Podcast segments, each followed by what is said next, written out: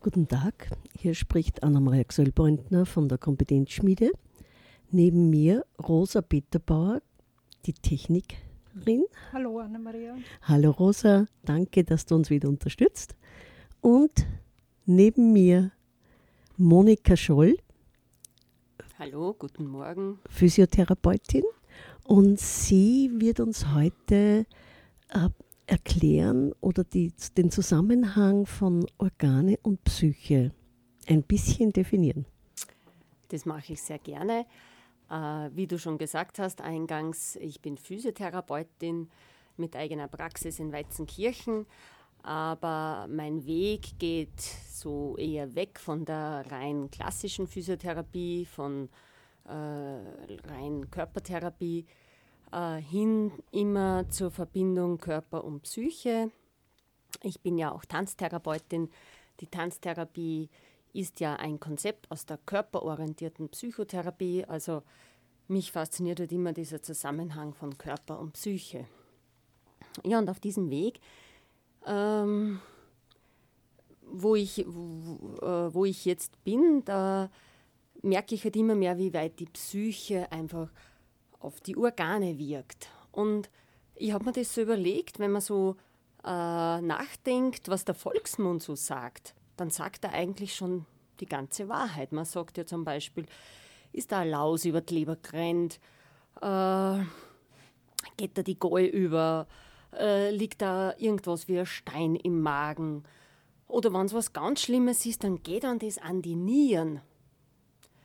Also der Volksmund sagt es schon immer, oder aus dem Volksmund kennen wir das, dass irgendein emotionales Erlebnis, irgendwas, was, was wirklich tief geht, dass das an die Organe geht. Und da geht es ja immer darum, dass äh, geschehen tut ja immer irgendwas, ja. Und nicht jedes Geschehen macht dann eine Blockade, aber dieses ein emotionales Geschehen äh, wo man dann keinen Ausdruck findet dafür. Ja. Könntest du vielleicht ein Beispiel, was ein emotionales Geschehen sein könnte, das eine Blockade auslöst, sagen? Ein emotionales Geschehen, das ist ein massiver Schreck, ein Schock, äh, das ist eine emotionale Kränkung. Mhm. Äh, das ist, selbst wenn das Baby im Mutterbauch ist und es passiert da irgendwas in dieser Schwangerschaft, entweder ein Todesfall oder der Mama geht es total schlecht die ist total überfordert. Äh, das sind alles Dinge, das überträgt sich schon auf das Baby oder später, wenn das Baby dann schon auf der Welt ist, wenn da einfach äh, emotionale Geschehnisse sind, äh, dann, äh, dann merkt es das Baby, ja? auch wenn das vielleicht das Baby gar nicht selber betrifft. Ja, das heißt, kann man solche Blockaden als schulmedizinisch feststellen? Äh, schulmedizinisch kann man sowas erst, also im Babyalter schon gar nicht. Äh, solche Blockaden machen ja dann im Laufe der Jahrzehnte, äh, machen ja die dann eine Schwäche im Organ. Und diese Schwäche äh, kann man ganz, ganz lang nicht feststellen, schulmedizinisch. Ähm, zum Beispiel bei der Leber ist es so, erst wenn 65 Prozent von der Leber nicht mehr arbeiten, das muss man sich einmal vorstellen, 65 Prozent, das sind zwei Drittel. Mhm. Erst wenn die Leber zu zwei Drittel nicht mehr arbeitet, erst dann kann man schulmedizinisch einen Befund feststellen in Form von schlechten Leberwerten oder erhöhtes Cholesterin. Aber die Besch andere Beschwerden, die damit zusammenhängen, treten ja schon viel, viel, viel früher auf. Aber bis das Organ selber wirklich einen Schaden hat oder wirklich äh, an, wo man einen Befund feststellen kann, da dauert es wirklich mhm. Jahrzehnte. Was meinst du jetzt mit anderen Beschwerden? Ja, da kommen wir jetzt schon zum Thema. Da okay. sind wir schon mittendrin. mhm. ähm, also prinzipiell, ähm, die Organe selber tun ja nicht weh. Es tut einem sel selten einmal die Leber weh oder die Niere weh oder so. Ja. Äh, die äh, Organe äußern sich immer über den, meistens über den Bewegungsapparat, sprich Schmerzen in sämtlichen Gelenken, in der Wirbelsäule. Und äh, gibt es irgendwelche Menschen, die über 40 sind und die noch nie Kreuzweh gehabt haben oder noch nie Beschwerden irgendwo an irgendeinem Gelenk gehabt haben? Also eigentlich äh, sind da alle Menschen betroffen. Das heißt, äh, man spürt es in, in jungen Jahren noch nicht so, weil das einfach der Körper noch gut herhält, sozusagen. Aber ab 40 ist also die Lebensmitte, wo man dann wirklich auch seinen Körper was tun muss für seinen Körper. Und da fängt es auch an zu wirken, sozusagen, was schon Jahrzehnte vorher passiert ist. Ganz genau, da kommt es dann, da kommt es dann erst zum Tragen. Und aber natürlich bringt man das jetzt in erster Linie nicht in Zusammenhang mit Organen. Wenn die Schulter wehtut, na, da denkt einfach kein Mensch oder in unserer Art von Medizin denkt man da natürlich nicht an, dass das äh, mit einem Organ zusammenhängen könnte. Ja?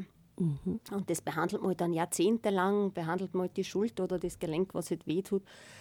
Äh, und irgendwann kommt man dann drauf, dass dann plötzlich, äh, plötzlich gibt es dann irgendwelche Werte von Organen, die dann nicht mehr in Ordnung sind. Aber viel früher kann man ja das schon bemerken. Ähm, also wie merkt man so Schwächen oder Blockaden im Organsystem? Das merkt man indem man zum Beispiel einfach so allgemein müde ist, Wetterfühligkeit. Ähm, Migräne? Zum Beispiel kann mhm. auch sein.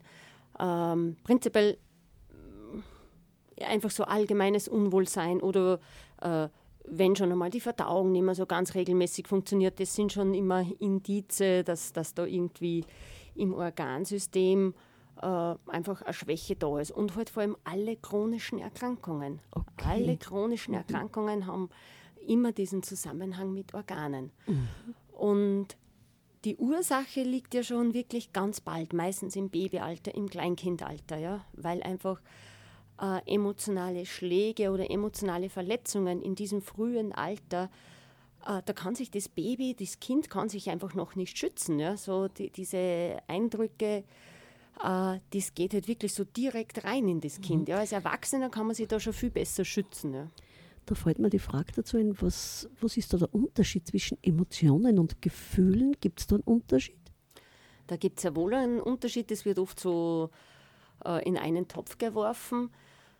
Aber Emotionen äh, sind definiert oder Emotionen, das ist alles, was so an Gefühlen hochkommt und das hat immer einen Zusammenhang mit irgendwelchen früheren Geschehnissen. Ja.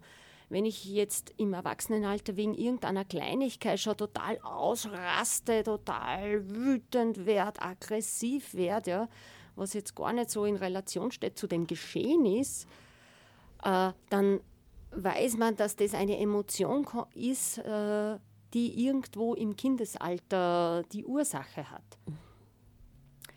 Und Genau, wenn diese Emotionen hochkochen, das ist so wirklich, da hat man das Gefühl, man ist gar nicht mehr sich, man ist gar nicht mehr wie ein Vulkan. selber, man, wie ein Vulkan, mhm. ja, oder man, man ist außer sich, ja, man okay. hat sich da eigentlich gar nicht mehr unter Kontrolle oder in diesen Momenten, da funktioniert auch das bewusste Denken gar nicht mehr, ja. Und das ist eben der Unterschied zu den Gefühlen, ja, es, äh, Gefühle sind ja äh, immer da, ja, das treten ja immer Gefühle auf. Einmal kommt Traurigkeit, einmal kommt Wut, einmal kommt die Liebe, äh, die Freude. Mit diesen positiven Gefühlen wie Freude und Glücklichsein, da kann man ja relativ leicht umgehen, aber wie schaut es denn aus, wenn dann Traurigkeit hochkommt oder wenn, wenn Wut kommt? Ja? Äh, wenn das Gefühle sind, dann ist es wichtig, äh, dass man einfach einen Weg findet, diese Gefühle zu zeigen, auszusprechen und für sich einen Weg findet, äh, mit einfach diese Gefühle loszuwerden, ja, aus dem Körper rauszubringen. Ja. Wenn da jetzt eine Wut kommt, dann ist es wichtig, dass man, oder das ist überhaupt eine Aufgabe von unserer Gesellschaft oder vom Erwachsenwerden, ja, dass man einfach für diese Gefühle, die, die man fühlt, dass man da einen Ausdruck findet, ja? dass ich nicht den anderen verletze, nicht mich selber verletze, sondern einen Ausdruck finde. Die einen gehen in den Wald und die anderen gehen, äh, machen Sport, andere wiederum beginnen zu schreiben oder zu malen oder singen oder ein Spaziergang. Und da ist jeder gefragt, dass, man da, dass da jeder für sich einen Ausdruck findet. Mhm. Und das kann für jeden ist das ganz was anderes. Mir ja? fällt jetzt ein Bild dazu ein. Der Ausdruck könnte auch sein, ich gehe ganz viel zum Arzt. Ja, ist natürlich auch eine Möglichkeit. Mhm. Äh, die Frage ist, ob das dann wirklich zielführend mhm. ist, ja, weil dann äh, lebe ich ja diese Gefühle nicht aus, sondern erwarte man von irgendwem anderen, dass der mit, mit dieser Situation umgehen kann. Aber ich denke, in unserem Denken in der heutigen Zeit auch noch geht es ja ganz stark oft, äh, da muss der Arzt mir sagen, was ich tun soll, weil ich es ja nicht verstehe, dass das eine lange Geschichte ist, die eigentlich Jahrzehnte oft zurückliegt. Mhm. Genau, wir sind einfach gewöhnt, dass halt für jedes Symptom gibt es halt irgendein Mittel. Ja, wenn ich traurig bin, dann gibt es diese Tabletten. Wenn, ich, äh, wenn irgendwas anderes auftritt im Körper, dann gibt es wieder andere Tabletten. So, so wachsen wir eben auf. Ja. Aber interessant finde ich ja einfach mal dahinter zu blicken, ja, wo, wodurch entsteht was. Ja. Und vor allem auch, äh, wie also wenn, ich, wenn wir schon vom Arzt reden, ja, ähm, diese Patienten haben ja einmal dort Beschwerden, einmal da Beschwerden. Ja, das hört ja nie auf. Einmal ist der Kopf, einmal ist das Knie, einmal ist die große Zechen.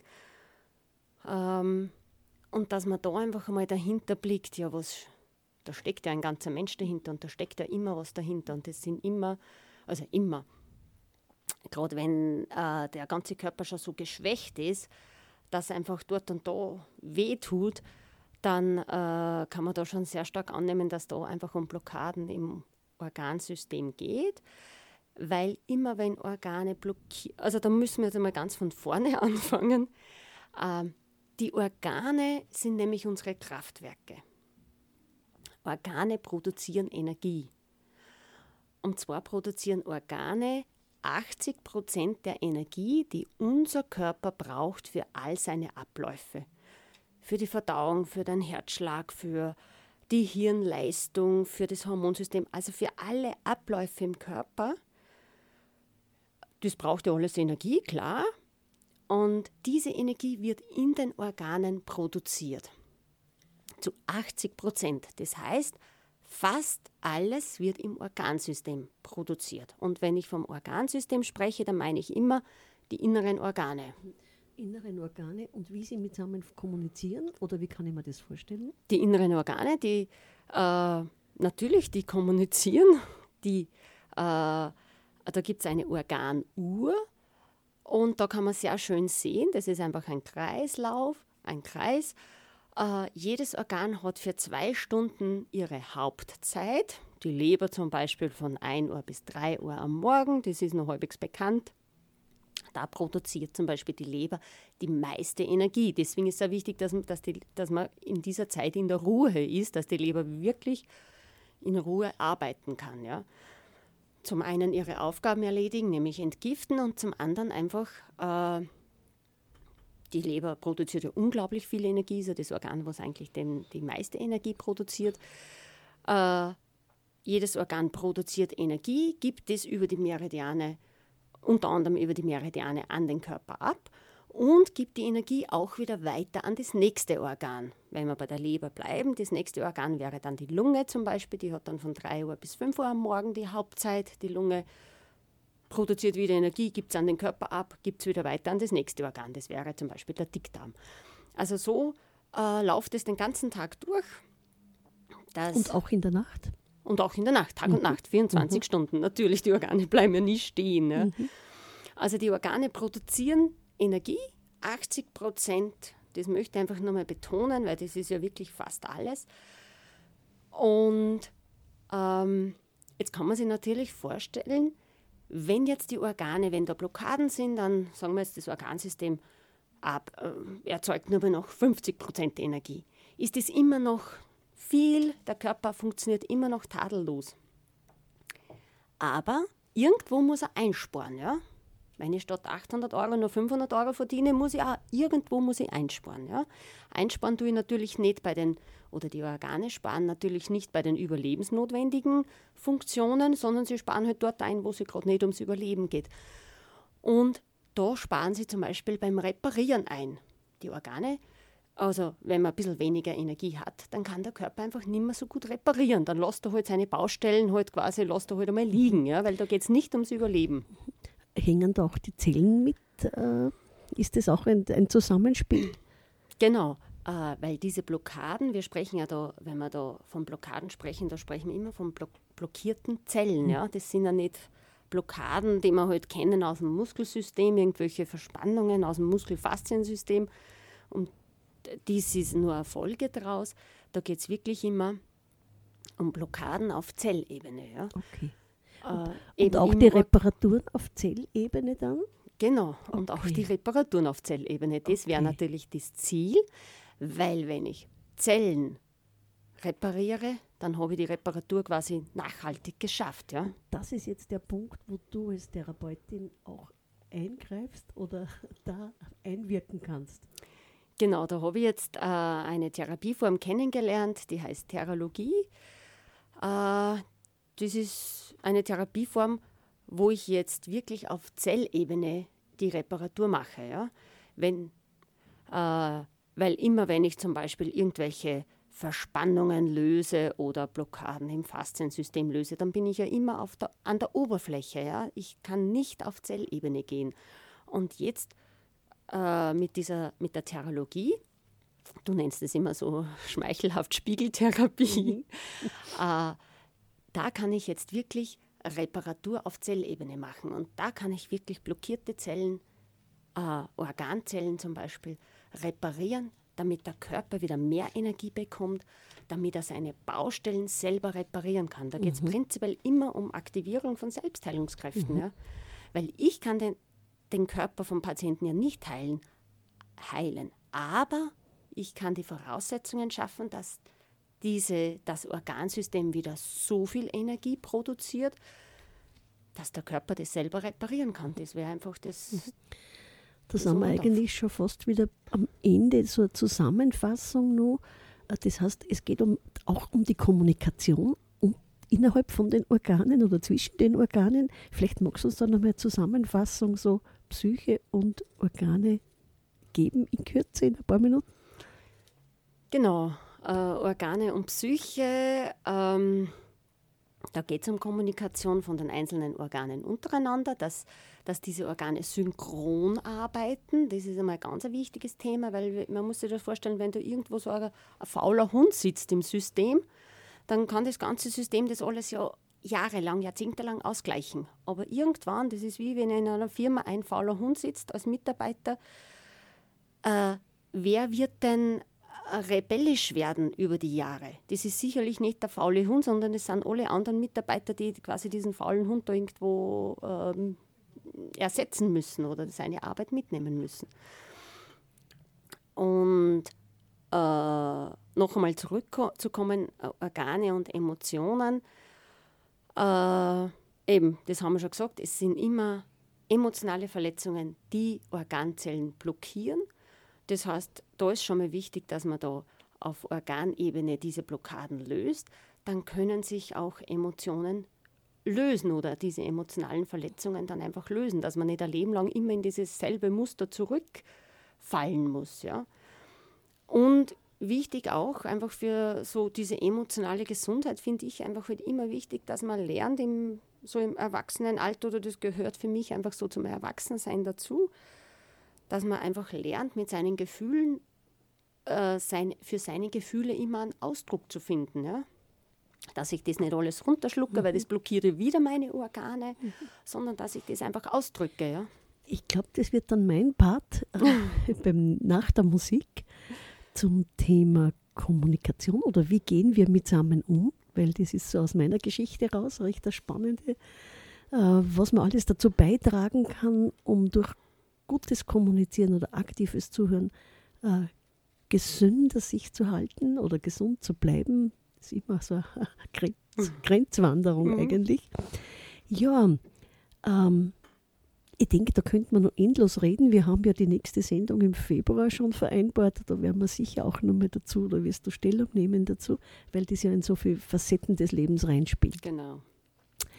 Du hast wieder eine Musik vorbereitet. Genau, ich habe wieder mal ein besonderes Mu Musikstück mitgebracht. Äh, das heißt Been Traveling a Day, Been Traveling a Year, Been Traveling a Lifetime to Find My Way Home. Und das ist ein Lied, das war so Äh, das verbindet mich mit der Tanztherapie, diese Ausbildung, die ich gemacht habe, weil das war so eine Hymne von dieser Tanztherapie. Und eben, ähm, mir gefällt dieser Text so. Erstmal, weil ich gerne reise, zum einen und zum anderen einfach äh, dieses I find my way home. Ja. Das heißt jetzt nicht nur den Weg nach Hause finden, sondern das ist vielleicht auch sein Lebensziel, den Weg finden zu sich selber, ja, dass man im Leben, dass man zu dem wird, so wie wir eigentlich gemeint sind, so wie wir in unseren Zellen eigentlich äh, gemeint sind. Ja. Äh, und das ist auch bei dieser Spiegeltherapie, bei dieser Therologie ja auch das, die Zellen in der DNA ist immer noch gespeichert. Wurscht, wie blockiert die sind, ist immer noch gespeichert, wie sie ursprünglich sein sollten. Und so wollen die Zellen wieder werden. Und das beschreibt auch das Lied, wir wollen in unserem Leben auch wieder zu dem werden, was wir im Wesen schon sind. Hören wir nun gemeinsam.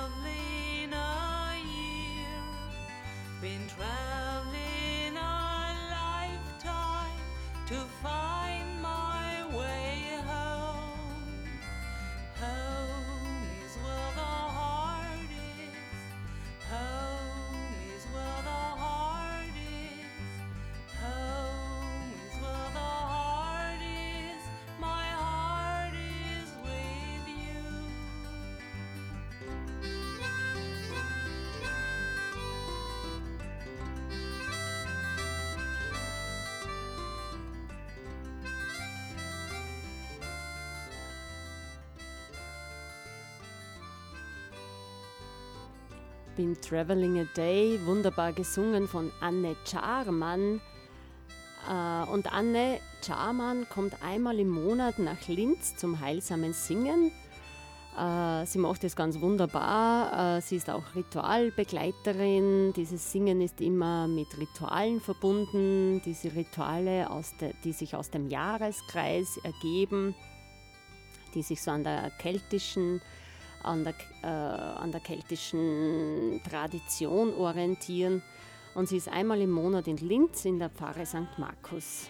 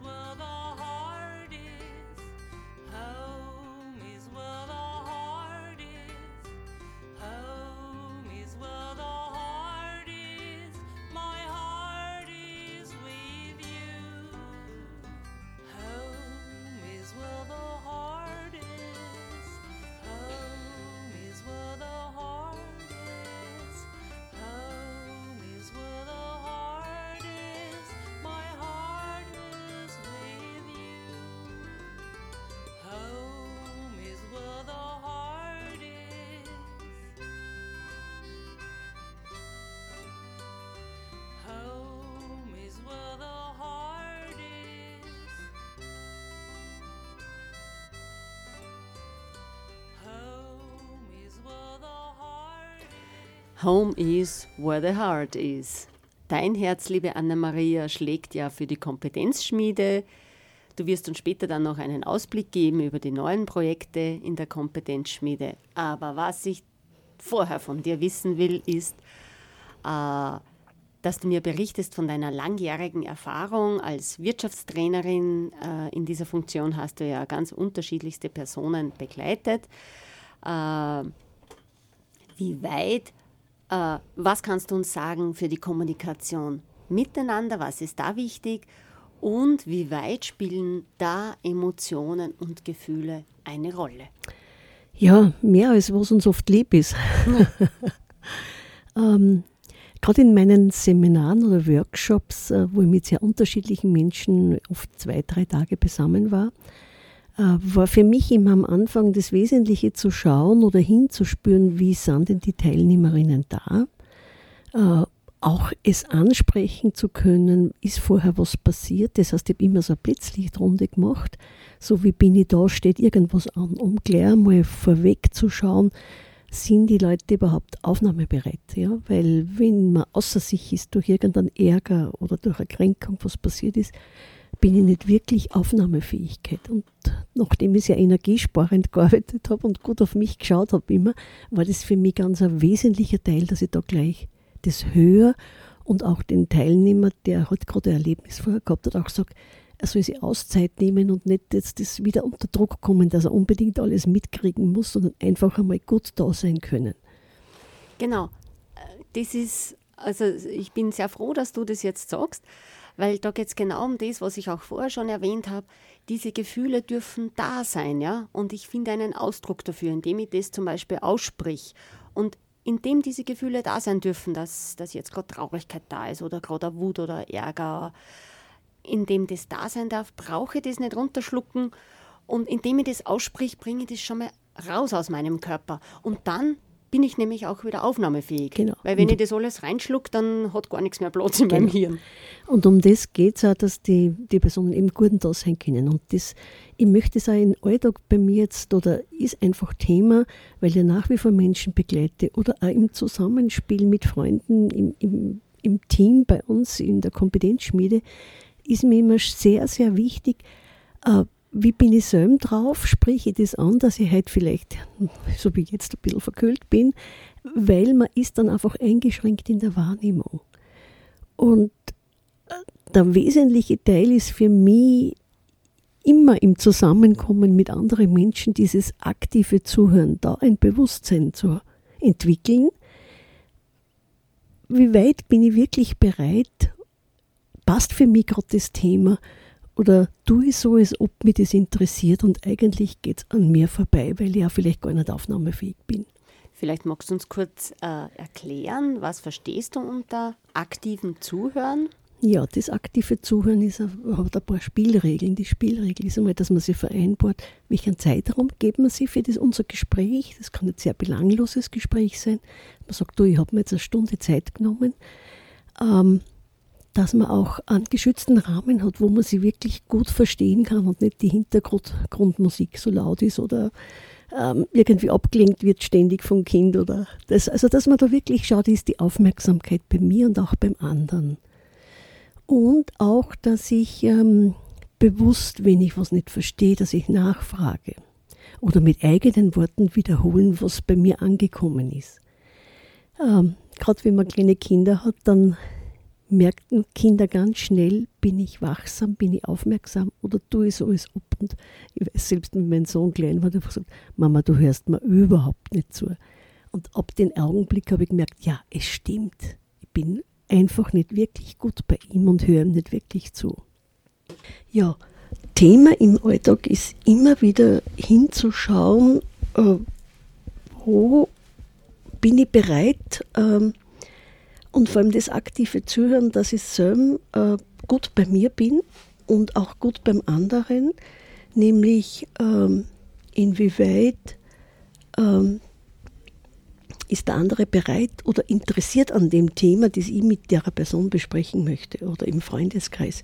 Wir sitzen oft beisammen und, und tun so, als wenn uns das interessiert und eigentlich interessiert uns das nicht. Ich habe inzwischen den Mut gefasst, in solchen Situationen äh, entweder kurz zu sagen, du stopp, das Thema interessiert mich nicht, ich möchte es auch nicht hören. Ich löse dadurch Verwirrung aus, aber schütze mich auch zugleich, indem ich sage, ich schaue auch gut auf mich. Genau, hat, hat das was zu tun oder das würde man auch als Selbstfürsorge bezeichnen. Gut Genau. für sich selber sorgen. Und ich bin ja der Meinung, wenn jeder Mensch gut für sich selber sorgen würde, dann wäre für alle gesorgt. Ja, und das ist für mich im aktiven Zuhören ein wesentlichen Teil, dass ich gut bei mir rede oder wenn auch jemand etwas verallgemeinert, von allgemeinen Dingen spricht, unterbrich ich einfach auch das Gespräch, weil das eine wesentliche Regel ist, dass ich von mir rede, wie ich das erlebe, wie ich das sehe, äh, was ich dazu fühle oder wie meine Sichtweise dazu ist. Und da tut sich dann wirklich etwas, dass das ein gutes Gespräch wird im Sinne von, dass wir beide etwas mitnehmen können und nicht nur über allgemeine Dinge reden, weil da ist einfach die Zeit zu kostbar, finde ich, aus meiner Sicht natürlich.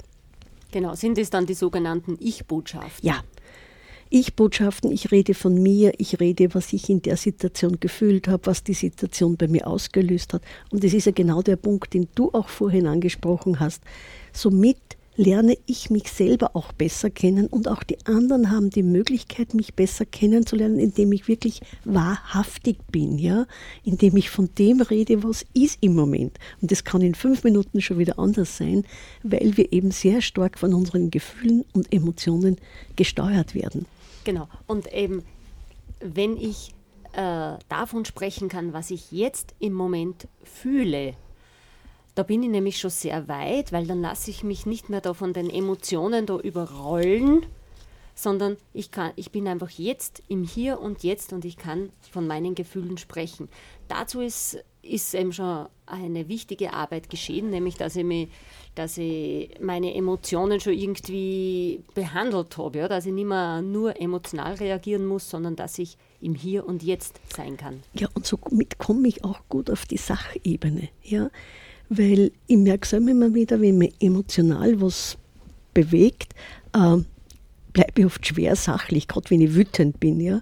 Und, und somit, wenn ich auf die Sachebene gehe oder dieser Rahmen vom aktiven Zuhören wieder bewusst gemacht wird, dass ich etwas wiederhole oder dass ich von dem rede, was bei mir gerade ausgelöst ist, dann wird es auch sachlich gut, das Gespräch, weil ich einfach von der Sache wieder reden kann. Und das macht es dann schon spannender und auch macht ein gutes Gespräch aus. Wunderbar. Äh, was hättest denn du für Empfehlung für unsere Zuhörerinnen? Äh, wie kann man gesund miteinander sein, gesund miteinander umgehen? Ja, das gesunde Mitsammen umgehen ist immer die große Voraussetzung, dass ich selber schaue, was ist denn bei mir gerade los und vor allem, dass ich beim anderen spüre, hinspüre oder frage, wie es ihm gerade geht und was bei ihm gerade abläuft sozusagen, weil oder wenn man verärgert sind, wenn eine Person bei mir Ärger ausgelöst hat, dass ich nicht dass er nicht in Rechtfertigung kommt, dass ich nicht bewertend bin, sondern in Ich-Botschaften ihm sage, was, was, was ich verstanden habe oder was bei mir angekommen oder ausgelöst wurde.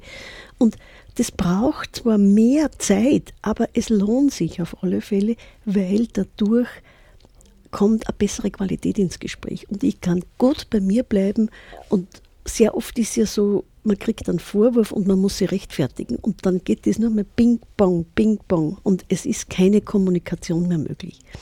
Und gerade wenn ich, wenn ich gut bei mir bin und, und diese Ich-Botschaften formuliert oder von mir rede, was bei mir ist, kann der andere auch von sich reden, was bei ihm gerade passiert ist. Dauert zwar ein bisschen länger, das Gespräch dann, aber man kommt auf den Grund und man kann, ich sage jetzt, eine Harmonie reinbringen in das Gespräch.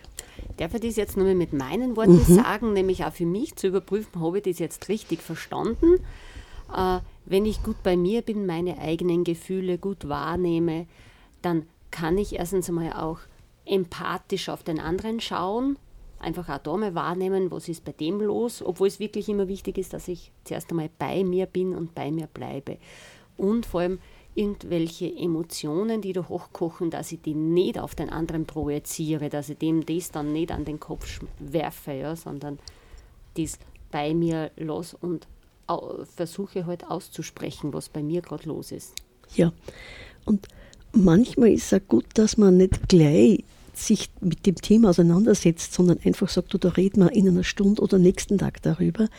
Im Moment ist für mich schwierig, ja, weil ich so in der Emotion bin. Und das ist auch, wenn man das kann in der Familie oder im, im Beruf, das kann unglaublich heilsam sein für beide, weil einfach sehr viel mit Achtung und Wertschätzung des anderen auch zu tun hat. Und wertschätzende Haltung ist ja für mich eine, ein, ein Grundthema im Umgang mit anderen Menschen. Wobei, wenn man verärgert ist, ähm, ist schnell mal die wertschätzende Haltung weg, weil man natürlich den anderen irgendwie, ja, man ist verärgert über dem, dass der das gesagt hat, aber er hat ja nur was ausgelöst bei mir. Und diese Denkweise schafft man halt dann nicht, wenn man gerade in der Wut ist selber. Aber Gen- es lohnt sich. Es lohnt sich, dem nachzugehen und das ist ein lebenslanger Lernprozess. Wie kommunizieren wir miteinander? Das heißt, einmal zu sagen, jetzt schlafen wir mal drüber, das hat durchaus, hat durchaus seinen Sinn. Ja?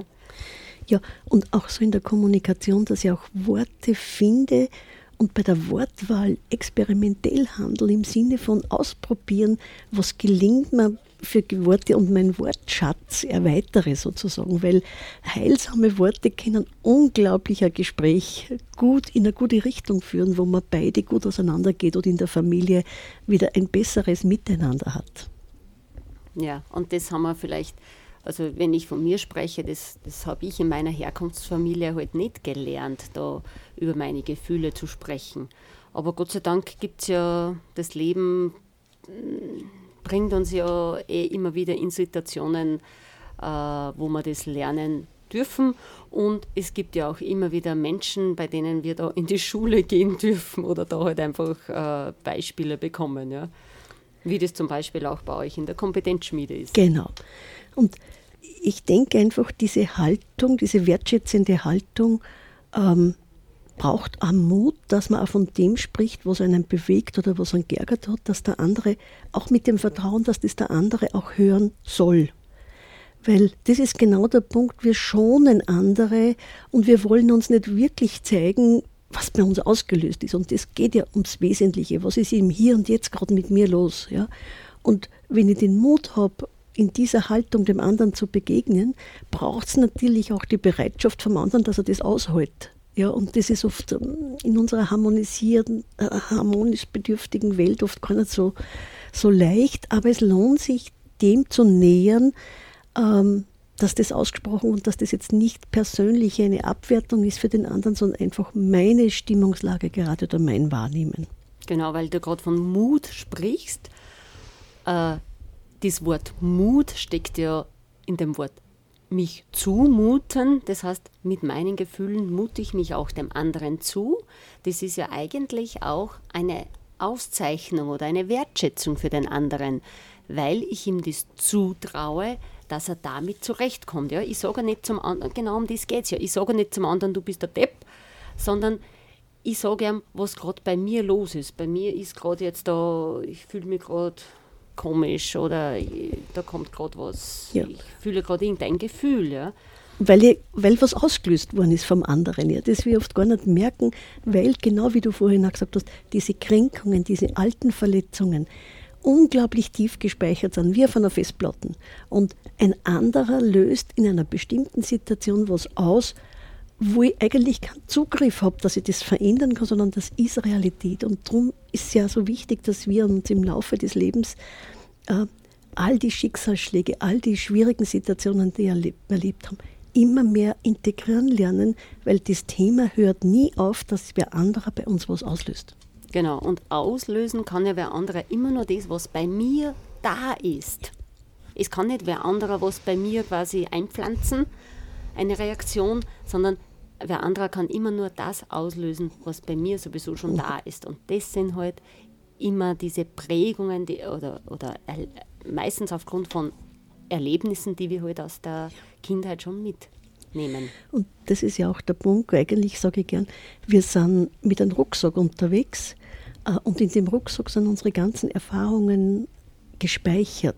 Auch die, die wir oft nicht haben wollen, weil es schwierige Lebenssituationen waren.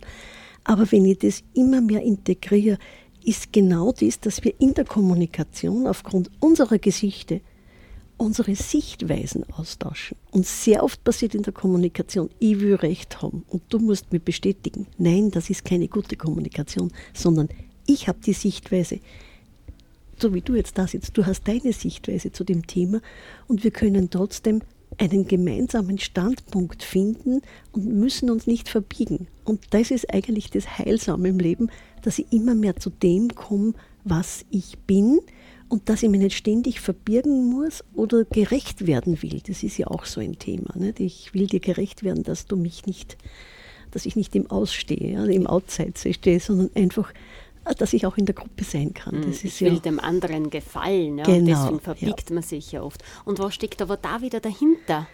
Da steckt ja ganz oft eine Angst dahinter, dass man, wenn man dann nicht gefällt, dass man dann nicht geliebt wird. Oder man hat wahrscheinlich, und das sind wiederum aufgrund von Erfahrungen, die wir schon einmal gemacht haben in ganz früher Zeit, äh, und einfach nicht geliebt zu werden, ist, glaube ich, eines der schlimmsten Erfahrungen für ein Baby. Ja?